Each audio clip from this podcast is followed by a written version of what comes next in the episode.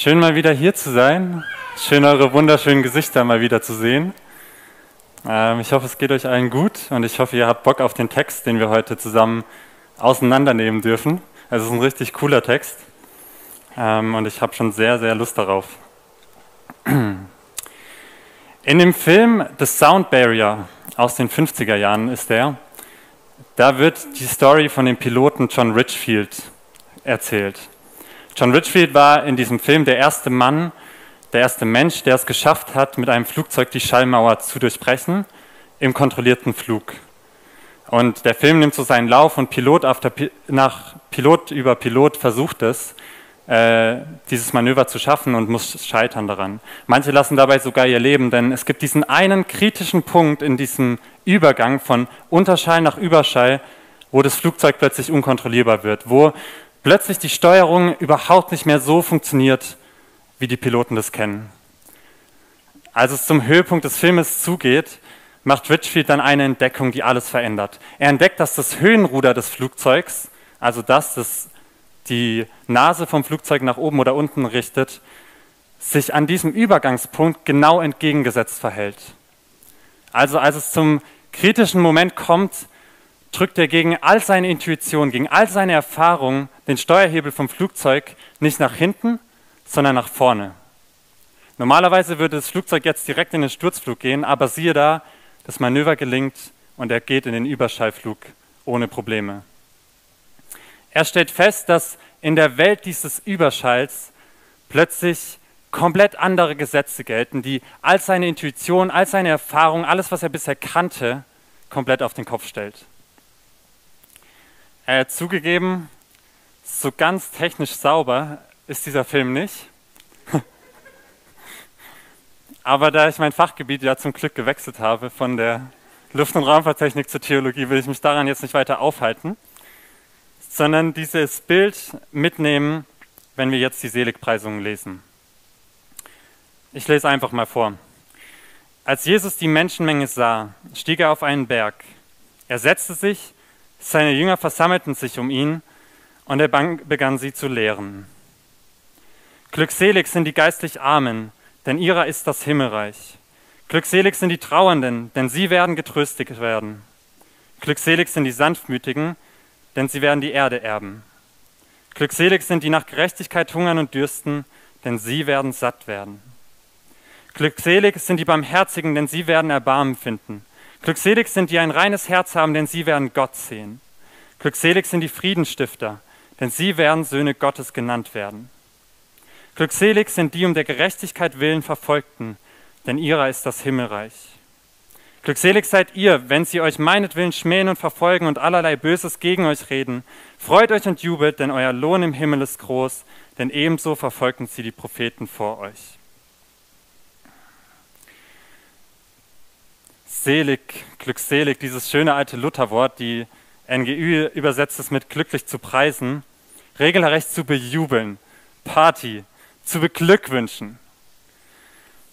Aber wenn man sich diesen Text, den wir gerade gelesen haben, so mal genauer anschaut, dann muss man die Frage stellen, sind die Menschen da wirklich zu bejubeln? Die geistlich Armen, die Leidenden, die Verfolgten, die Loser dieser Welt, kann man denen wirklich gratulieren? Ich weiß ja nicht, in welcher Welt ihr lebt, aber die, in der ich gerade jeden Tag in die Nachrichten schaue, beschreibt es ganz bestimmt nicht. Wir müssen dafür auch nicht mal bis nach Israel gehen. Da reicht manchmal schon ein Blick an den Stuttgarter Hauptbahnhof. Wenn ich in dieser Welt regieren will, dann muss ich stark, schön oder reich sein, aber doch nicht sanftmütig und demütig. Wenn ich ein erfolgreiches Leben haben will, dann muss ich dafür doch ehrgeizig und kompromisslos sein, ackern, aber doch nicht arm, barmherzig oder großzügig. Wie kommt Jesus auf die tollkühne Idee, hier so etwas zu behaupten? Selig sind die geistlich Armen, denn ihrer ist das Himmelreich. Vielleicht habt ihr es gemerkt, zweimal kommt dieser letzte Teil des Satzes vor, denn ihrer ist das Himmelreich. Einmal ganz am Anfang und einmal am Ende von Vers 10. Wie eine Klammer legt sich dieser Satz um diese ganze Passage. Wie um das darin einzuschließen und zu sagen, darum geht es, das Himmelreich. In Offenbarung 21 wird dieses Himmelreich, ein bisschen vielleicht erstmal abstrakter Begriff, weiter beschrieben. Da steht, seht, die Wohnung Gottes ist jetzt bei den Menschen. Gott wird in ihrer Mitte wohnen. Sie werden sein Volk sein und er wird ihr Gott sein. Er wird alle Tränen abwischen, es wird kein Tod mehr geben, kein Leid, keine Schmerzen. Kein Tod, kein Leid, keine Schmerzen. Das klingt jetzt schon ein bisschen mehr nach den Seligpreisungen, oder? Ein Ort, an dem niemand anderes als Gott höchstpersönlich regiert und wohnt. Ein Ort, der gegen jede Erfahrung, jede Intuition aus dieser Welt völlig auf den Kopf gedreht zu sein scheint. Dieser Ort, den malt uns Jesus hier vor Augen. Fast schon poetisch zeichnet er immer detaillierter dieses Bild. Glücklich zu preisen, glücklich zu preisen ist in diesem Text immer eine Gruppe von Menschen. Die Barmherzigen, die Sanftmütigen und so weiter. Und diese Gruppe, der wird etwas versprochen. Eine Gabe, das Himmelreich. Wir dürfen diesen Text also nicht so lesen, dass hier acht verschiedene Menschen stehen, denen acht verschiedene Dinge versprochen werden, sondern es ist am Ende eine Menschengruppe, die Menschen des Himmelreichs, die eine Gabe des Himmelreichs bekommen und beides wird auf verschiedenen Ebenen genauer beschrieben. Wenn man diese zwei Gruppen auf die Spitze treiben will, was ich natürlich niemals machen würde, ähm, man, ich hoffe, man kann die farbliche, ein bisschen kann man sehen. Man bekommt dann hier fast zwei Spalten. Eine linke Spalte, die die Menschen beschreibt, und eine rechte, die das Himmelreich beschreibt. Mit diesen zwei Kategorien wollen wir uns jetzt an diesen Text wagen. Aber ähm, davor noch eine kurze Bemerkung. Ich habe gesagt, Jesus malt uns dieses Himmelreich fast poetisch vor Augen. Ähm, glücklich zu preisen, selig, wohl dem. Diese Formel finden wir richtig oft in den Psalmen. Psalm 1 fängt genauso an. Wohl dem, der über die Torah, über das Wort des Herrn nachsinnt Tag und Nacht. Über Gottes Wort nachdenken, darüber meditieren. So müssen wir an die Seligpreisungen rangehen. Die Seligpreisungen sind nicht so ein erbaulicher Traubenzucker, den man mal schnell runterschluckt und einen Instant Booster im Glauben bekommt. Die sind eher wie so ein hartes Bonbon. Das muss man in den Mund nehmen, man muss es bearbeiten, man muss es eine Weile mit sich rumtragen, man muss manchmal vielleicht sogar richtig darauf rumbeißen, bevor diese flüssige, süße, das süße, flüssige Kern herauskommt. Genau das wollen wir jetzt ein bisschen miteinander probieren, indem wir in die erste Spalte eintauchen, die Menschen im Himmelreich. Glückselig sind die geistlich Armen, die Leidtragenden, die Sanftmütigen, die sich nach Gerechtigkeit sehnenden, die Barmherzigen, die ein reines Herz haben, die Frieden machenden, die Verfolgten. Wenn ich das so lese, dann stellen sich mir mindestens zwei Fragen. Erstens, wie werde ich so ein Mensch? Und zweitens, was bedeutet es, wenn ich es bin? Erstens, wie werde ich so ein Mensch? Zweitens, was bedeutet es, wenn ich es bin? Selig ist der geistlich Arme. Der, der arm ist vor Gott, der versteht, dass er mit all seinem Wissen, all seinem Können, jede noch so tolle Persönlichkeit, die er hat, den Gott dieses Universums ziemlich, ziemlich wenig beeindrucken kann. Der versteht, dass all der Schmerz, all die Sorgen, die in seinem Leben sind, eigentlich ein viel, viel, viel, viel tieferes Problem haben, dass er seine geistige Armut eigentlich ein viel, viel tieferes Problem hat. Ihr ahnt es schon, das ist das böse S-Wort, die Sünde. Die Sünde unter allen Sünden, um genau zu sein. Der Wunsch des Menschen, selbst geistig reich zu sein, selbst etwas zu wissen, selbst zu entscheiden, selbst Gott zu sein. Ich, ich brauche keinen Gott, nein. Ich will mein Leben selber bestimmen. Ich will mich selber bestimmen. Ich will mein eigener Gott sein. Jemand hier schon mal so gedacht? Zumindest ansatzweise? Ich auf jeden Fall. Ich glaube, niemand von euch wird bestreiten, dass mit dieser Welt irgendetwas nicht stimmt, wenn in Israel Familien auf das Brutalste auseinandergerissen werden, wenn das nächste Erdbeben wieder Hunderte, Tausende Opfer fordert. Irgendwas stimmt nicht, wenn ihr in eurem Leben Schmerz erfahrt, Verletzung. Ich glaube, ihr könntet alle unzählige Geschichten hier erzählen. Irgendetwas stimmt nicht, aber selig ist der Mensch, der nicht nur erkennt, dass irgendetwas nicht stimmt, sondern dass all, unter all diesem Bösen dieser Welt, unter all diesem Bösen, das ich erfahre, unter all dem Dunklen in meinem eigenen Herzen die Sünde liegt. Der Wunsch, auch bei mir ganz persönlich, selber Gott zu sein. In dem Wort, das hier bei den Seligpreisungen für Sanftmut steht, da schwingt aus dem Alten Testament auch Demut mit. Ein in jeder Lage sanft, in jeder Lage ruhig bleibendes Herz ist ein Herz, das fähig ist, demütig zu sein. Lernt von mir, denn ich bin sanftmütig und von Herzen demütig. Ich glaube, Jesus verbindet diese Worte nicht umsonst. Glückselig ist, der sein Ge seine geistige Armut erkennt, der Tränen vergießt darüber, was die Sünde mit dieser Welt da draußen macht, der gedemütigt und gebeugt wird unter der Last seiner eigenen Sünde, der unter diesem Gewicht auf die Knie geht und ruft, Hilf mir. Würde ich jetzt arm sagen, die Bibel zuklappen und wir würden nach Hause gehen, ich glaube, es wäre ein ziemlich düsteres Bild. Aber zum Glück geht der Text hier weiter. Selig, der nach Gerechtigkeit hungert und dürstet, denn er soll gesättigt werden. Gerechtigkeit, endlich. Endlich sagt es mal jemand. Endlich bekommen all die bösen Menschen da draußen ihre Strafe. Endlich bekommt mein Ex, der mich verletzt hat, die Freunde, die mich ausgenutzt haben, endlich bekommen die mal, was sie eigentlich verdienen. Und ich? Was bekomme ich? Was ist mein gerechter Lohn, wenn ein heiliger und perfekter Gott darauf schaut?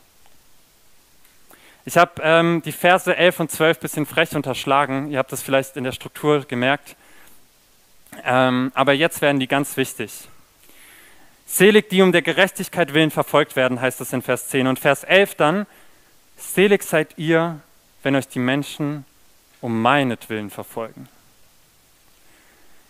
Jesus ist gleich Gerechtigkeit. Selig der Mensch, der erkennt, dass er nichts vorzubringen hat, der leidet unter seiner Sünde, der durch dessen Last gebeugt wird, auf seine Knie geht und in dieser miserablen Lage nach Gott schreit und Jesus bekommt.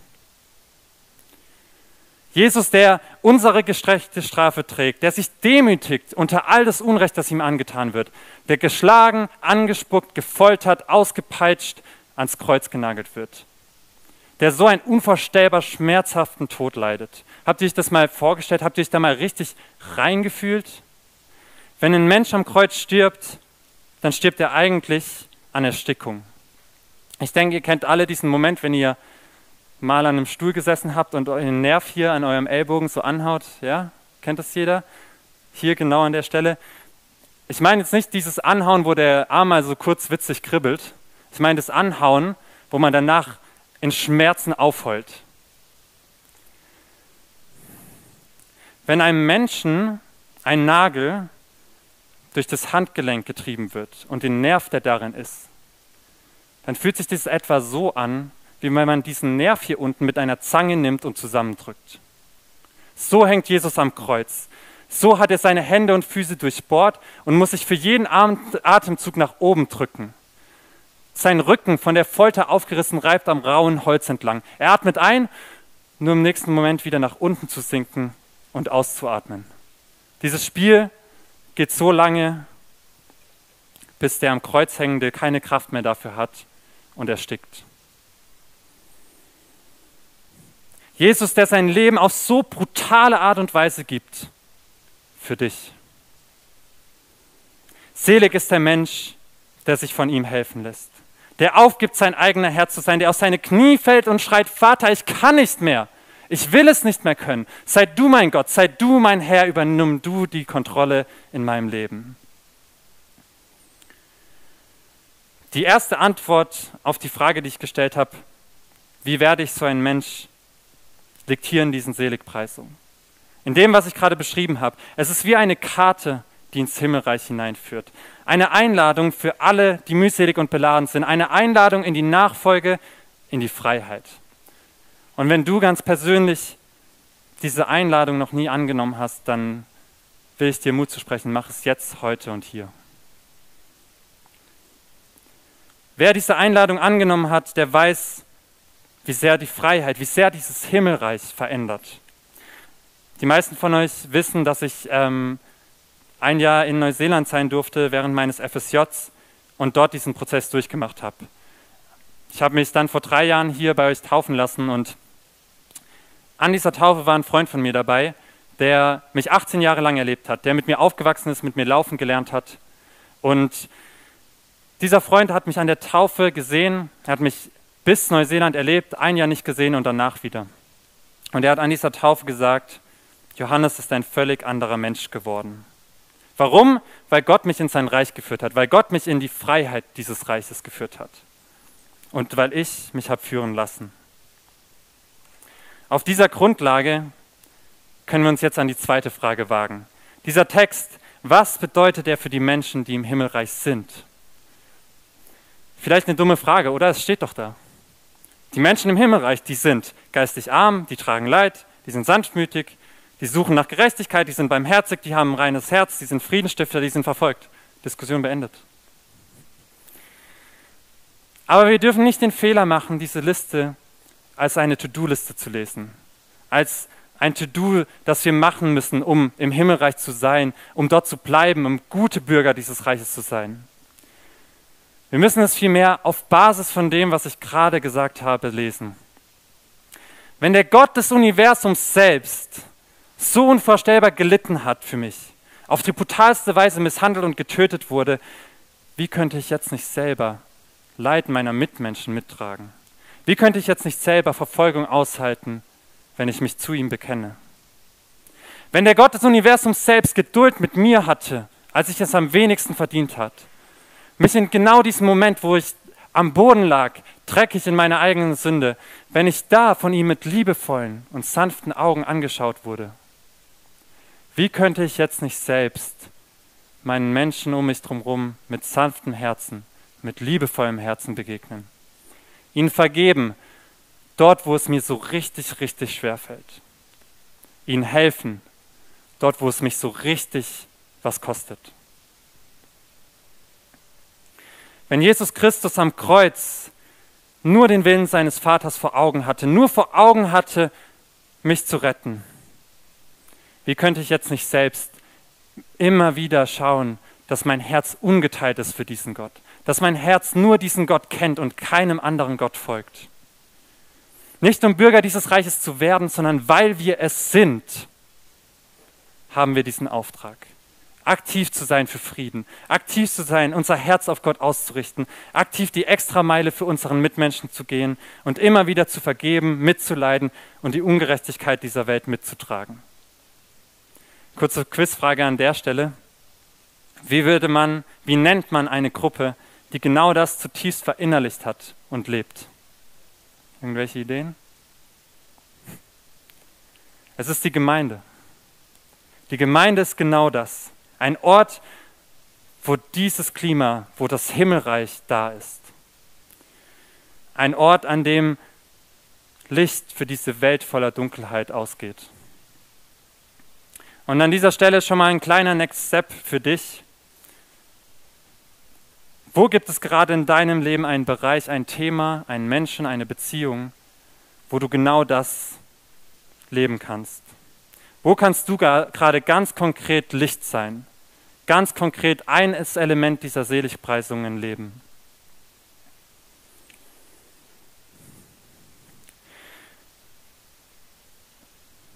Ich habe gesagt, die rechte Spalte, die beschreibt so diesen Ort, das Himmelreich selbst. Der Ort, an dem die Bürger dieses Reiches getröstet werden, gesättigt werden, Barmherzigkeit erlangen, Gott sehen, seine Kinder heißen. Einiges davon habe ich jetzt gerade schon ein bisschen angeschnitten. Ich will jetzt nochmal den Fokus legen auf diesen einen Punkt, sie werden Gott sehen. Dem einen oder anderen ist vielleicht Exodus 33, 20 bekannt, wo Gott zu Mose spricht, mein Angesicht kannst du nicht sehen, denn kein Mensch wird leben, der mich sieht. Habt ihr es euch mal auf der Zunge zergehen lassen? Kein Mensch wird leben, der mich sieht, der mich wirklich sieht. Das ist für mich eine der krassesten Stellen in diesem Text hier. Gott in seiner vollen Herrlichkeit zu sehen, ist so überwältigend, so gewaltig, so mächtig, dass wir einfach sterben würden. In dieser Welt, in diesem Körper würden wir einfach umfallen und tot sein. Ich meine, denk nur mal an Hesekiel, der Prophet. Der hatte nur eine Vision von dieser Herrlichkeit, nicht mal die Herrlichkeit selber, nur eine Vision davon. Und er lag mehrere Wochen völlig daneben am Flussufer danach. Und doch wird es einmal Realität sein im Himmelreich, dass wir Gott von Angesicht zu Angesicht sehen. So ist das Himmelreich. Vielleicht habt ihr es gemerkt bei dieser Verheißung, schwingt was mit, was in diesen ganzen Seligpreisungen drinsteckt. Eine gewisse Spannung. Ihrer ist das Himmelreich, aber sie werden Gott sehen. Was ist es denn jetzt? Ist das Himmelreich jetzt da oder wird es erst kommen? Die Antwort lautet ja. In Jesus Christus, dem König dieses Reiches, ist das Reich angebrochen. Es hat vor 2000 Jahren begonnen, als er diese Worte gesprochen hat, als er auf dieser Erde physisch rumgelaufen ist, als er Kranke und Blinde geheilt hat. Generation über Generation haben die Leute, die mit ihm gelaufen sind, die ihm nachgefolgt sind, bis zu uns hier und heute dieses Reich weiter verkörpert, dieses Reich weitergetragen, weiter in diese Welt gebracht. Und doch wird es erst in seiner vollen Sichtbarkeit für alle Menschen sichtbar, in seiner Vollkommenheit dann aufgerichtet werden, wenn dieser König wiederkommt. Erst dann wird wirklich aller Leid, aller Schmerz, alles Sünde vollkommen und endgültig weggetan. Diese Spannung, dieses Ja schon jetzt, aber eben noch nicht ganz, das ist eine Grundspannung dieses Himmelreichs. Und es ist eine Grundspannung, die ich auch bei mir selber wahrnehme. Ich weiß nicht, wie das euch da geht, aber wenn ich in mein Herz schaue, ja, ich glaube an Gott, ja, ich folge Jesus nach, mittlerweile seit ein paar Jahren, aber in meinem Herzen ist nicht immer alles so rein und schön und Wolke 7. Da sind manchmal ziemlich dunkle Gedanken, ziemlich schlechte Dinge, die ich über meine Mitmenschen mir wünsche.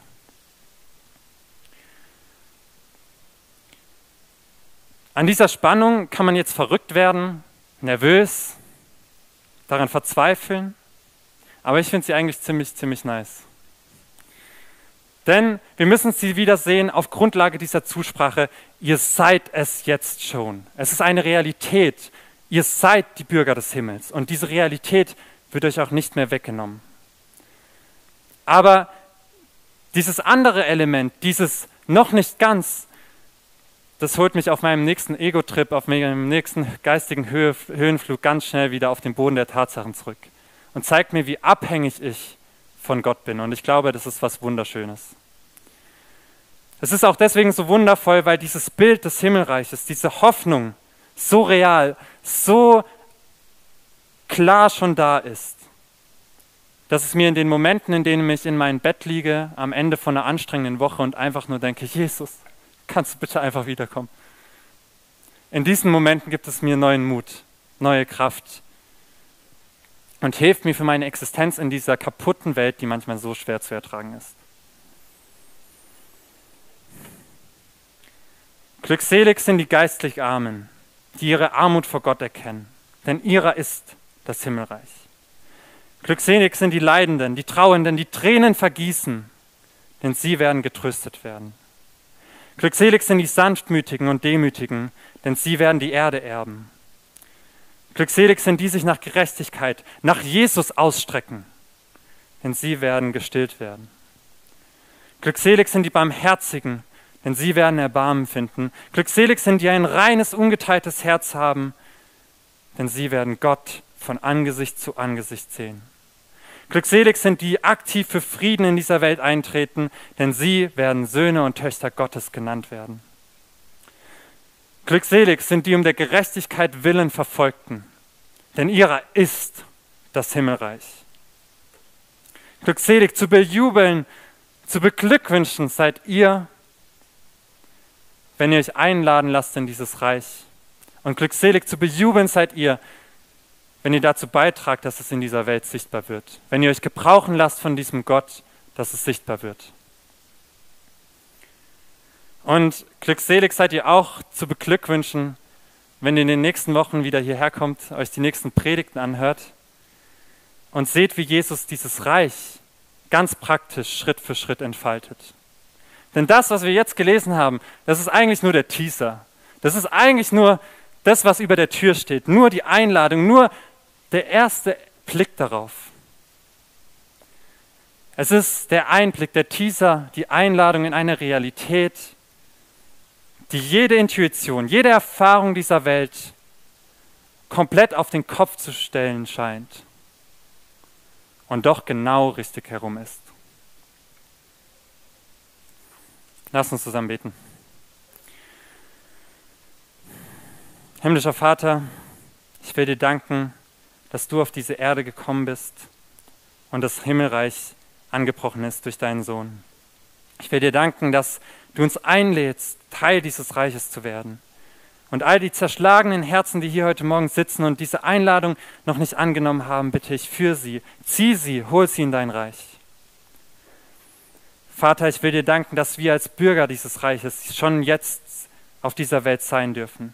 Und ich bete, gebrauche du uns, Licht zu sein in dieser Welt, Salz zu sein in dieser Welt, dein Reich in dieser Welt darzustellen und von dir dafür gebraucht zu werden.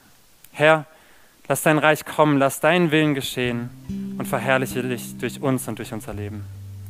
In deinem Namen bete ich. Amen. Ich denke, euch ist ein bisschen klar geworden, wie unglaublich reich dieser Text ist und wie viel da drin steckt. Ähm, viel, viel mehr, als ich jetzt gerade in der Lage war zu entfalten in den paar Minuten. Und deswegen will ich das, was ich jetzt eingangs zum Herangehen an diesen Text gesagt habe, ihr erinnert euch noch Traubenzucker, Bonbon und so, ähm, das wollen wir jetzt, will ich euch einmal mitgeben für die Woche, dass ihr das in eurer Zeit mit Gott, mit diesem Text nochmal macht. Und wir wollen es auch jetzt schon ganz praktisch zusammen machen. Wir werden gleich nochmal über diese eine Seligpreisung ganz konkret nachdenken zusammen. Glückselig sind die, die ein reines Herz haben, denn sie werden Gott sehen. Bewegt es mal vor Gott, betet darüber, meditiert, kaut darauf rum. Was bedeutet dieses Wort Herz? Was bedeutet es, Gott zu sehen? Was für Bilder kommen in euren Kopf? Welche anderen Bibelverse fallen euch ein? Nehmt es mal mit und dann gehen wir zum Schluss nochmal in ein letztes Lobpreislied.